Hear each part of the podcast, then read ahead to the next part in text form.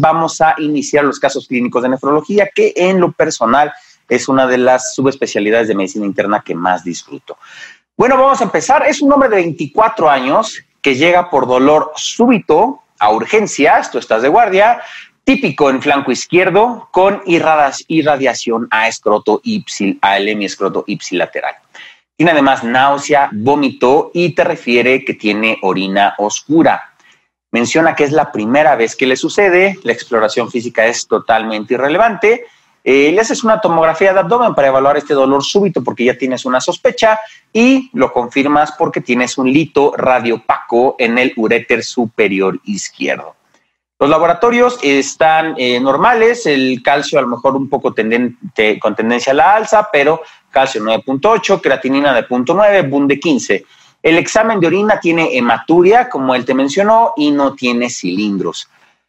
Ahora que tú tienes tu diagnóstico, ¿cuál es la causa más probable de los síntomas de este paciente? Es decir, ¿cuál es la etiología del lito que tiene este paciente? A, son litos de oxalato de calcio. B, litos de fosfato cálcico, C, litos de ácido úrico o litos de cisteína o de cistina. Entonces, vamos a iniciar la votación, la voy a lanzar, damos un minuto para que puedan contestar y por favor, voten.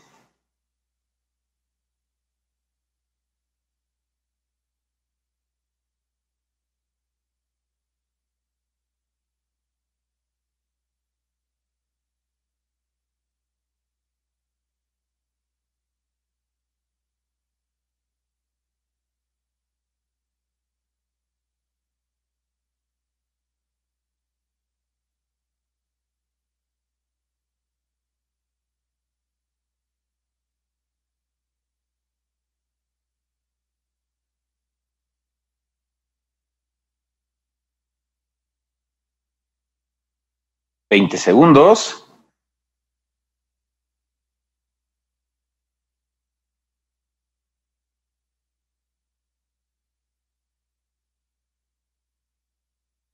Cinco segundos.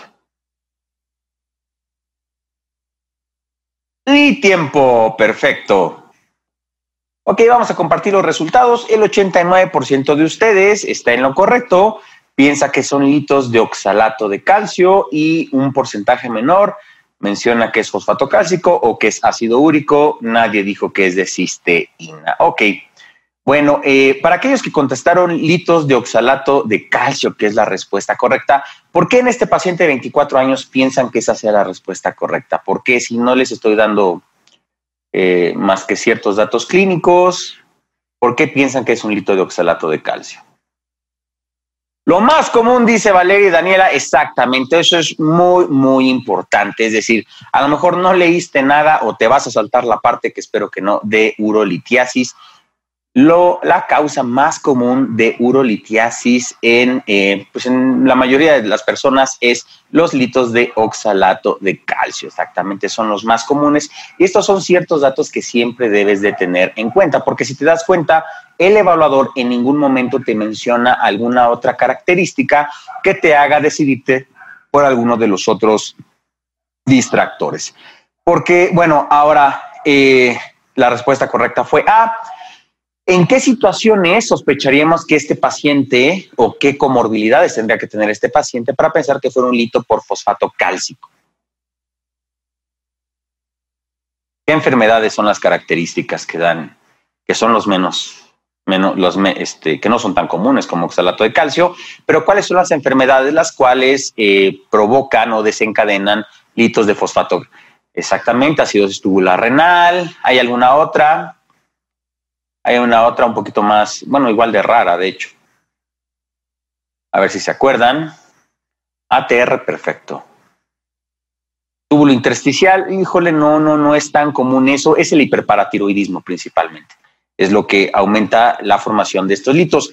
Litos de ácido úrico, recuerden, los litos de ácido úrico se forman ya sea porque tienes gran eh, recambio celular, o porque tienes eh, una sobreexcreción de, este, o problemas para la excreción de ácido úrico. Entonces, y principalmente el mayor factor de riesgo para desarrollar litos de ácido úrico es que el pH urinario se encuentre bajo o se encuentre ácido. Tiene que conformarse varias cosas para que el paciente pueda desarrollar litos de ácido úrico. Y ¿Cuándo sospecharían ustedes que este paciente de 24 años dijeran, esto es un caso clásico de litos de cisteína o de cistina? Lo pueden encontrar también en algunos libros. ¿Cuáles son las características los cuales dirían ustedes, este paciente tiene litos de cisteína? Menciona Luis hexagonales, exactamente, en el ego eh, se ven hexagonales, son una forma este, muy, este, muy característica, pero si no te dieran datos del, del sedimento urinario, ¿cómo sospecharías que este paciente tendría litos de cisteína?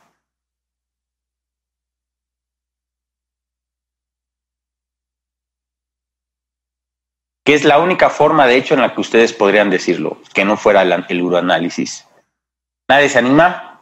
Es difícil, ¿eh? Este, los litos de cisteína es muy característico, recuerda que es un problema eh, de los del metabolismo y la característica es que te van a poner en el caso clínico que abuelo, papá, hermanos, todos tienen cistinuria, exactamente, es decir, esta es una enfermedad heredo familiar. Entonces te van a poner que todos en la familia tienen eh, formación de litos y esto que no hay ninguna forma de que, que, lo han tratado de prevenir de alguna forma y nunca se ha podido. Sinceramente es muy, muy difícil. Entonces, y realmente son extremadamente raros. Yo creo que en toda mi eh, carrera médica he visto solamente una familia y son familias muy identificadas, ¿no? Entonces, aquí nos vamos a ir por probabilidades. Es el hecho de que este paciente lo más probable es que el 90% eh, de probabilidades de que sus litos sean por oxalato de calcio. ¿Cuáles van a ser las enfermedades las cuales predisponen a que desarrolles este tipo de litos? Enfermedades del intestino delgado, principalmente inflamatorias, resección quirúrgica que disminuye el área eh, de absorción por parte del intestino o aquellos pacientes que tienen diarrea crónica. Eh, recuerda también que una uno de los problemas en los 90, en los 80s, en los 90 cuando empezamos a estudiar un poco más acerca de los litos urinarios, le decíamos a los señores principalmente que no consumieran calcio y pues esto empeoraba la situación. Entonces, estos pacientes no tienen por qué tener una dieta eh, restringida en calcio. Lo que hacemos en algunas ocasiones es administrar ciertos eh, alcalinizantes de la orina para evitar que este paciente desarrolle estos litos. Fosfato cálcico, como les desarrollé, el hiperpara primario o la acidosis tubular renal, como bien lo mencionaron.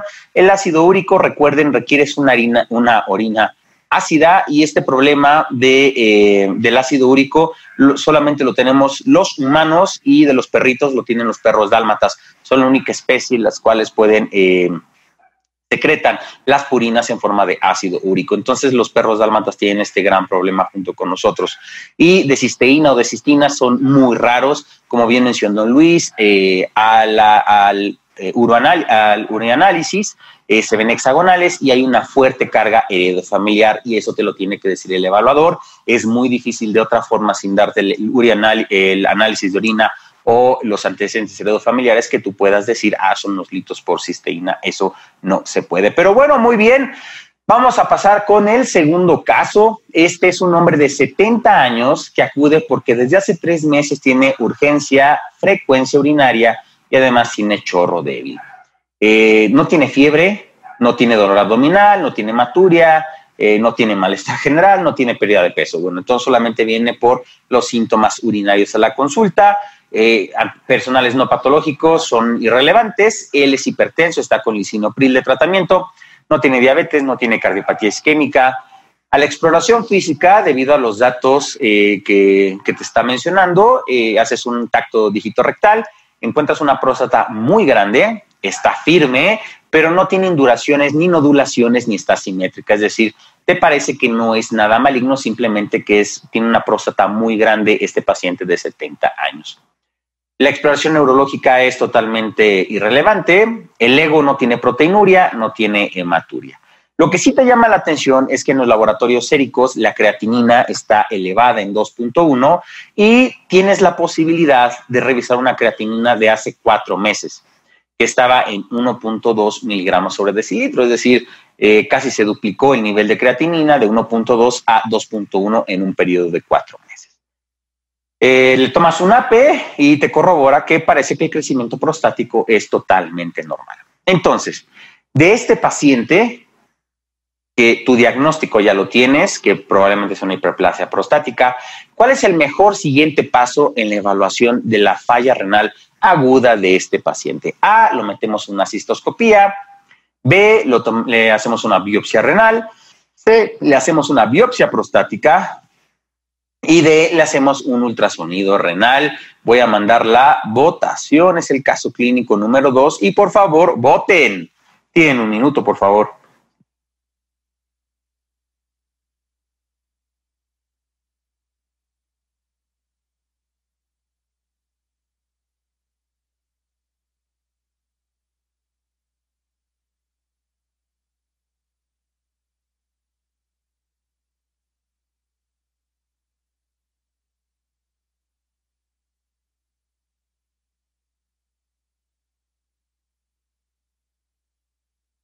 30 segundos.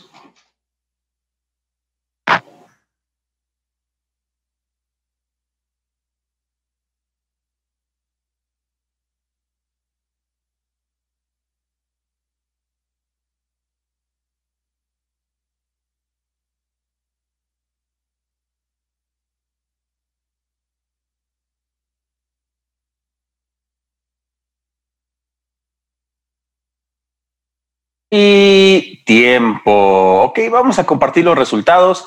El 63% de ustedes tuvo la respuesta correcta, que este paciente, el mejor siguiente paso es hacerle un ultrasonido renal. Ahora, de, los, de las personas que contestaron que fue el 63% de ustedes, ¿por qué, por qué a este paciente eh, no le harían una, eh, una cistoscopía? Vamos a empezar de arriba para abajo.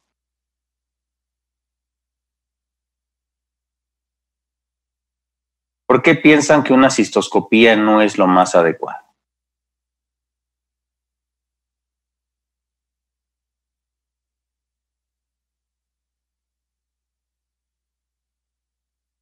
Ya se están animando. Algunos dicen, me fui por lo menos invasivo, no hay hematuria, no parece ser origen vesical, no sabemos la causa de la lesión. De forma general, eh, no es un estudio que valore la función renal. Ok, entonces este paciente recuerda, no hay que pelearse con el examen. El evaluador te está diciendo, este paciente tiene falla renal, ¿qué es lo mejor que podemos hacer para evaluar el origen de esta falla renal?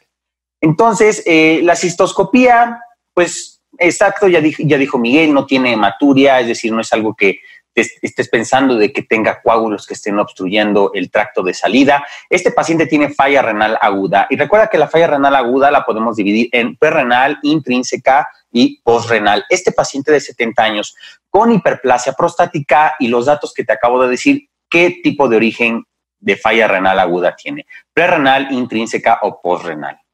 Postrenal exactamente, es decir, es una falla renal obstructiva entonces, eh, la mejor forma de evaluar y sobre todo el estudio, uno de los primeros estudios que vamos a hacer en cualquier tipo de falla renal, incluso en la crónica, va a ser un ultrasonido. Y para aquellos que escogieron ultrasonido renal, ¿qué es lo que piensas encontrar en, este, en el ultrasonido? Además, a lo mejor de corroborar tus datos de la próstata. Hidronefrosis, exactamente, es decir, hay una obstrucción en la vía urinaria que va a estar provocando el remanso del drenaje por parte del riñón y te va a provocar hidronefrosis, ¿ok? Entonces, eh, la cistoscopía, pues pareciera que no es, no es lo más adecuado porque el paciente no te está refiriendo hematuria principalmente. Una biopsia renal, ¿por qué, por qué no, lo, no lo elegirían? ¿Por qué no harían una biopsia renal este paciente? Levocreatinina casi al doble en cuatro meses.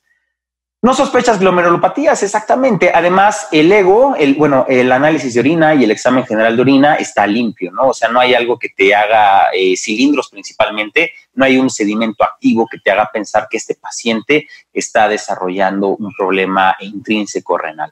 Y la biopsia prostática, a lo mejor se la vas a hacer, pero ¿por qué ahorita no es el mejor momento de hacer una biopsia prostática?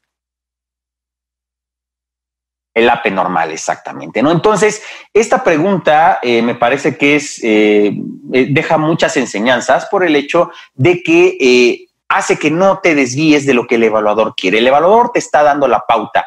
este paciente está en falla renal, ¿cuál es el mejor siguiente paso para evaluar la falla renal?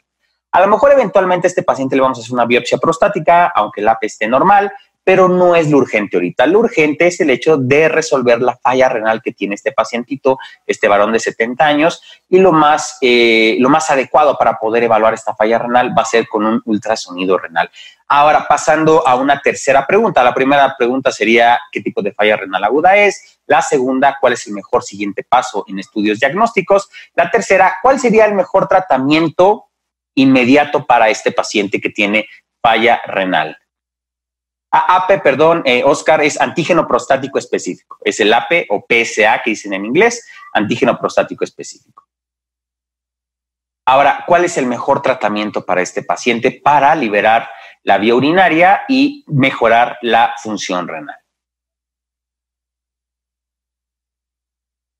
Sonda, bueno, pero sin signos de, de, interrogación. Si es una sonda urinaria, a este paciente hay que ponerle una sonda. Lo más probable es que es una sonda vesical eh, a permanencia, es decir, que no sea entrada por salida, y con eso vas a desobstruir la, son, eh, la vía urinaria. Y eventualmente puede ser que les pregunten a ustedes que este paciente cuál sería el tratamiento definitivo para que este paciente eh, no se vaya con sonda, qué es lo que le harían a este paciente con hiperplasia prostática, para que esto ya es un poquito más de cuestiones de euro, pero qué le harían a este paciente para que no se lleve el pacientito una sonda urinaria a la casa una resección transuretral. Tamsulosina, ok, me parece, pero recuerda que dije la palabra tratamiento definitivo y pues lo, más, lo mejor posible para este paciente es tratar de pues quitar el tejido prostático eh, hiperplásico y esto es mediante una resección transuretral. La tamsulosina, como mencionó eh, Daniela, es un eh, medicamento que es, relaja el esfínter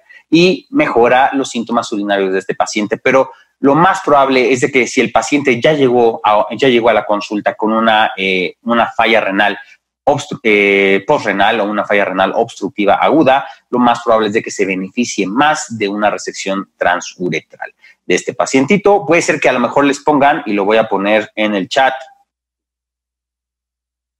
lo, más probable es que les pongan R2P, pero una de las técnicas que está, este, no, quiero decir que está de moda porque no está nueva, es luz verde o green light, simplemente es una vaporización de eh, la próstata, pero al fin y al cabo la finalidad es quitar el tejido prostático hiperplásico que está provocando obstrucción en la vía urinaria, ¿no? Entonces, si viene RTUP o les ponen luz verde o green light, green light es una técnica de RTUP por si les toca algún evaluador que sea un poquito más mañoso. Pero bueno, eh, vamos a seguir muy bien, excelente, me gustó mucho la discusión. Eh, esta es la hiperplasia prostática, como les mencioné, eh, la creatinina. Recuerda, puede ser a lo mejor que uno de, los distractores te pongan litos. recuerda que es muy raro que se eleve la creatinina si solamente tienes una obstrucción unilateral. Tiene que ser una obstrucción bilateral para que la creatinina se eleve y, y sea te esté dando una falla renal aguda. El ultrasonido te va a decir el sitio de la obstrucción, que lo más probable es la próstata crecida y datos de hidronefrosis que probablemente este paciente tiene porque ya tiene elevación de, creatinina.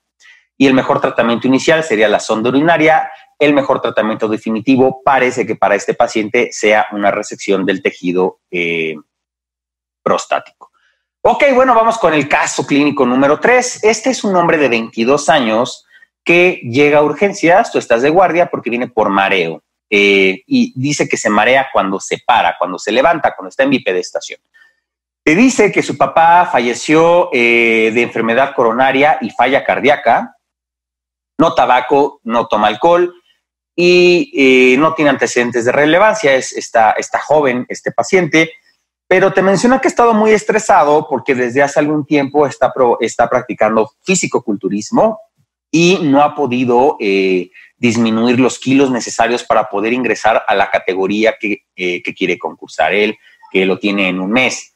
A la exploración física tiene 36 grados de temperatura, a 170, la frecuencia cardíaca está en 88 cuando está sentado, todos estos signos. Le pides que se levante y se baja la presión arterial a 80-55 y empieza con taquicardia hasta 120. Ves las mucosas, ves la piel, te llama mucho la atención que ambas están secas, los laboratorios tiene sodio bajo en 132, potasio bajo en 2.8 y cloro bajo en 88. Los electrolitos urinarios están, por el contrario, están elevados. Está el sodio urinario en 73, los normales de 20, el potasio 68, eh, que los normales de 5 a 15. Ahora, con estos datos, ¿cuál de los siguientes es la etiología más probable que puedan explicar los síntomas que te está diciendo este joven de 22 años? A tiene una enfermedad, una enfermedad de pérdida cerebral eh, de sal. B está abusando de diuréticos. C está abusando de laxantes. O D tiene una baja ingesta calórica que le está provocando todos estos síntomas. Este es el caso clínico número 3. Les voy a dar un minuto para que contesten y por favor, voten.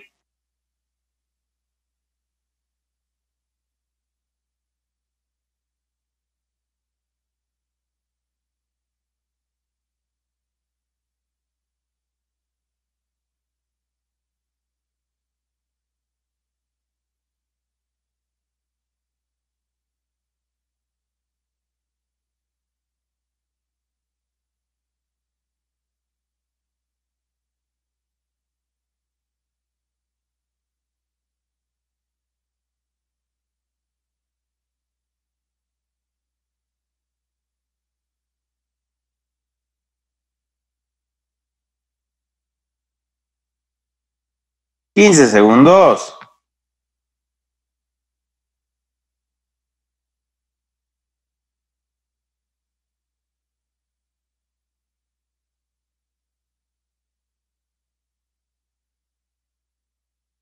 Perfecto, tiempo. Ok, el 84% de ustedes tuvo la respuesta correcta, que es el abuso de diuréticos. Ahora, eh, ¿Por qué piensan que es un abuso de diuréticos en este pacientito? Esa es la respuesta correcta, pero los que contestaron eso, ¿por qué piensan que el abuso de diuréticos es lo más probable?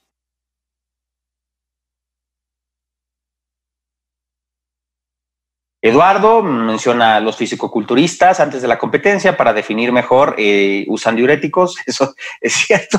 Me acordé del meme este de, de cuando sacas este, 71 en cirugía y aplicas al general y está el chavito que no está tan, marcado. Este sí, pero sí, sí utilizan diurético, exactamente. Este, los electrolitos urinarios, o sea, entonces es el antecedente y eh, los electrolitos urinarios están, están elevados, ¿no? Te está hablando de que existe algún tipo de diurético, probablemente sea de asa porque el paciente eh, está perdiendo sodio, potasio y cloro, ¿no? Entonces eh, parece que puede ser un, un diurético de asa. Eh, sí, exactamente. Olga va más allá, dice es una, probablemente sea furosemide. Y recuerda, en, estado, en países industriales donde necesitan cualquier tipo de receta para medicamentos, por lo general estos pacientes que abusan de los diuréticos lo obtienen de los abuelitos, de las tías que pues, están con diurético por alguna cuestión médica. Ellos lo toman, pero bueno, aquí eh, en nuestro país, por lo menos en México, la venta de los diuréticos es a libre demanda. Este, ¿Por qué no piensan que eh, abuse laxantes? Pues nos, a lo mejor nos hablaría, eh, no tendría tantas alteraciones eh, de electrolitos en orina, baja ingesta calórica, pues no hay algún dato que nos mencione, o por ejemplo que creatinina o que el BUN esté elevado. Entonces, lo más probable es de que este pacientito esté abusando de diuréticos que está comprando a libre demanda. Ahora, vamos a, antes de, de continuar con la con la discusión. Eh, hay pacientes eh, que no es, este, eh, no es él, obviamente, que abusan de laxantes, sobre todo no para competencias y marcarse mejor, sino para perder peso. existe un hallazgo por colonoscopía del abuso de laxantes. ¿Alguien recuerda cómo se llama esa imagen característica en la colonoscopía cuando hay abuso de los laxantes? Está difícil, ¿eh? Pero, y de hecho te ponen empedrado y coloración negruzca, ok, pero ¿cómo se llama eso? eso te va a poner el gastroenterólogo. Mi inconsciente me engañó. Entonces, este, ¿cómo se llama esa imagen? Te va a decir el colonoscopista, este paciente tiene una imagen de empedrado y coloración negruzca, melanosis coli, exactamente.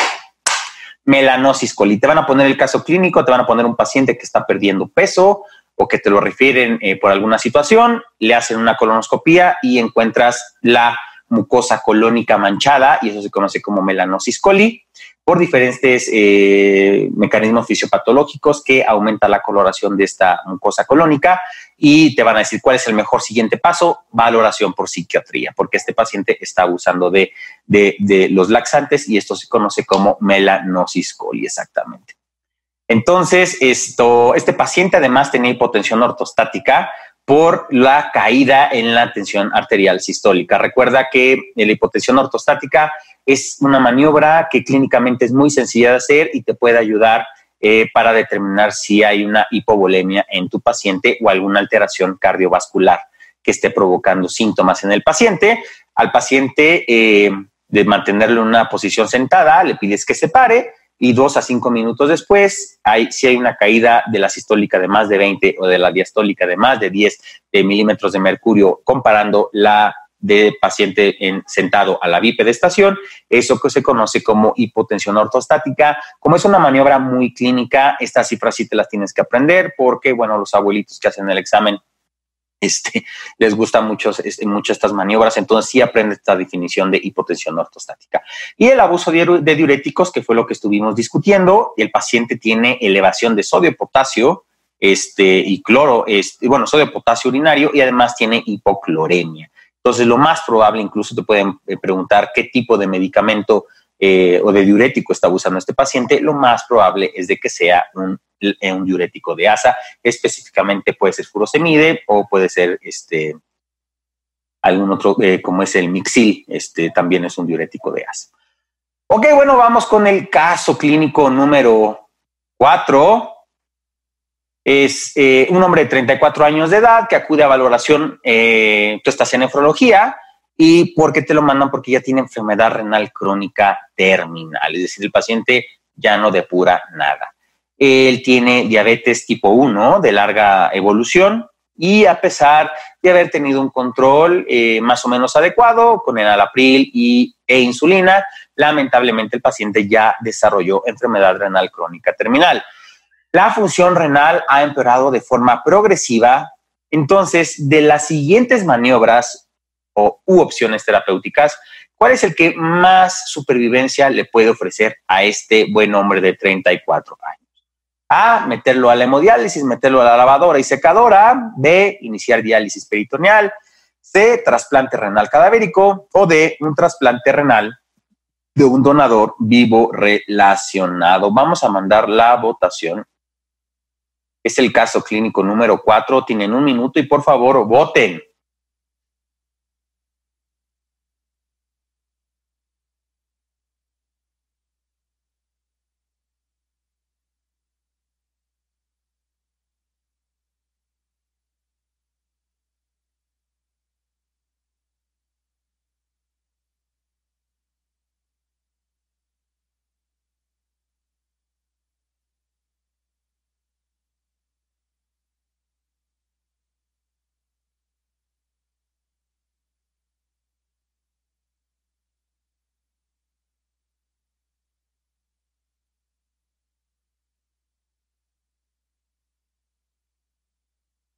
Quince segundos.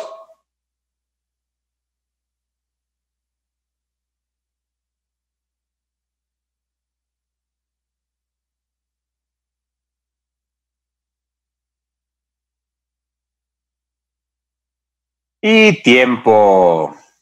Ok.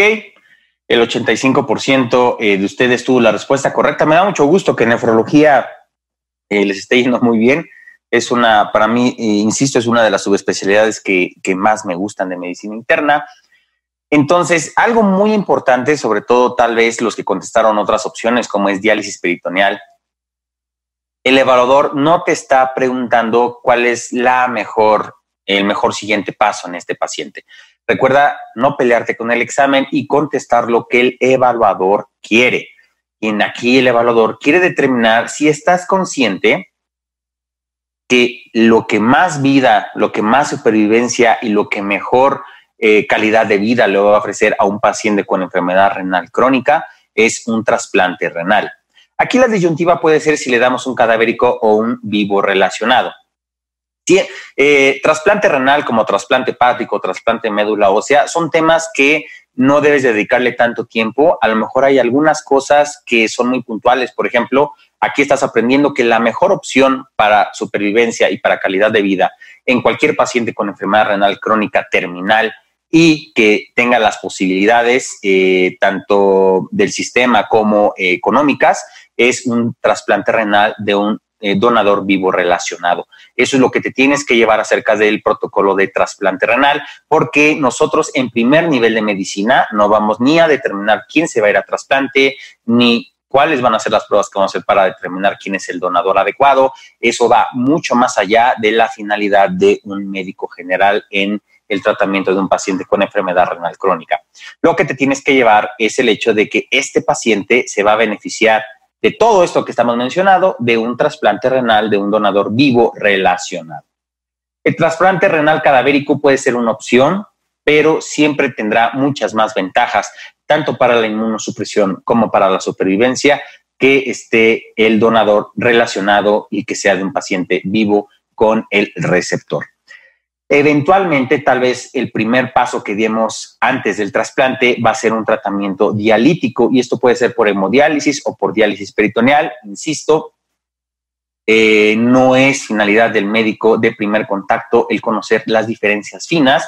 Para eso existen los nefrólogos, pero recuerda lo que te está preguntando este evaluador es qué opción le va a dar mejor calidad de vida. ¿Y por qué más calidad de vida. Recuerda un paciente que desarrolla enfermedad renal crónica terminal. El paciente eh, va a tener, eh, tiene dos opciones, que la sustitución dialítica, que la hemodiálisis o la diálisis o el trasplante renal y es preferido este último. ¿Cuáles van a ser las ventajas principales de trasplante renal sobre el tratamiento dialítico, ya sea diálisis peritoneal o hemodiálisis, que mejora la calidad de vida y mejora la supervivencia de los pacientes. Y recuerda que un em, desenlace que hace que la mayoría de los medicamentos o terapias o maniobras que nosotros hagamos en medicina son la supervivencia global. Es decir, la supervivencia global es un marcador muy duro que hace que una terapia sea preferida o de elección sobre otras maniobras. Y el hecho de que un paciente pueda vivir más con un trasplante renal que con la sustitución dialítica la hace una opción preferida. Además, con el trasplante mejoras el control de anemia, de la enfermedad ósea asociada con la enfermedad renal crónica y con la hipertensión. En, los, en algunos pacientes, incluso el trasplante renal mejora las funciones o incluso las normaliza las funciones endocrinas, sexuales y reproductivas del paciente. Entonces tiene muchas ventajas sobre el tratamiento dialítico. Y además, si los pacientes, que muchos de ellos van a ser eh, pacientes con diabetes, va a mejorar o por lo menos estabilizar la neuropatía de los pacientes, la neuropatía diabética. Y además, eh, ha existido tanto avance en cuanto a los trasplantes en, nuestro, en el mundo y en nuestro país, que a un año está vivo el 95% de los pacientes trasplantados y a cinco años el 88%, y estos son números mucho más gruesos, mucho más pesados que el tratamiento dialítico. Entonces, insisto, no te claves eh, leyendo tal vez o buscando videos acerca de trasplante renal. Incluso una subespecialidad de nefrología es el trasplante renal. Eh, no hagas eso. Recuerda tu papel en este momento para el examen nacional. Simplemente es conocer que existe esta opción, cuáles son las ventajas comparadas con el tratamiento dialítico y el por qué preferimos un trasplante de un donador vivo relacionado a un eh, donador cadavérico. Esta es la finalidad y lo que te tienes que llevar acerca del trasplante renal.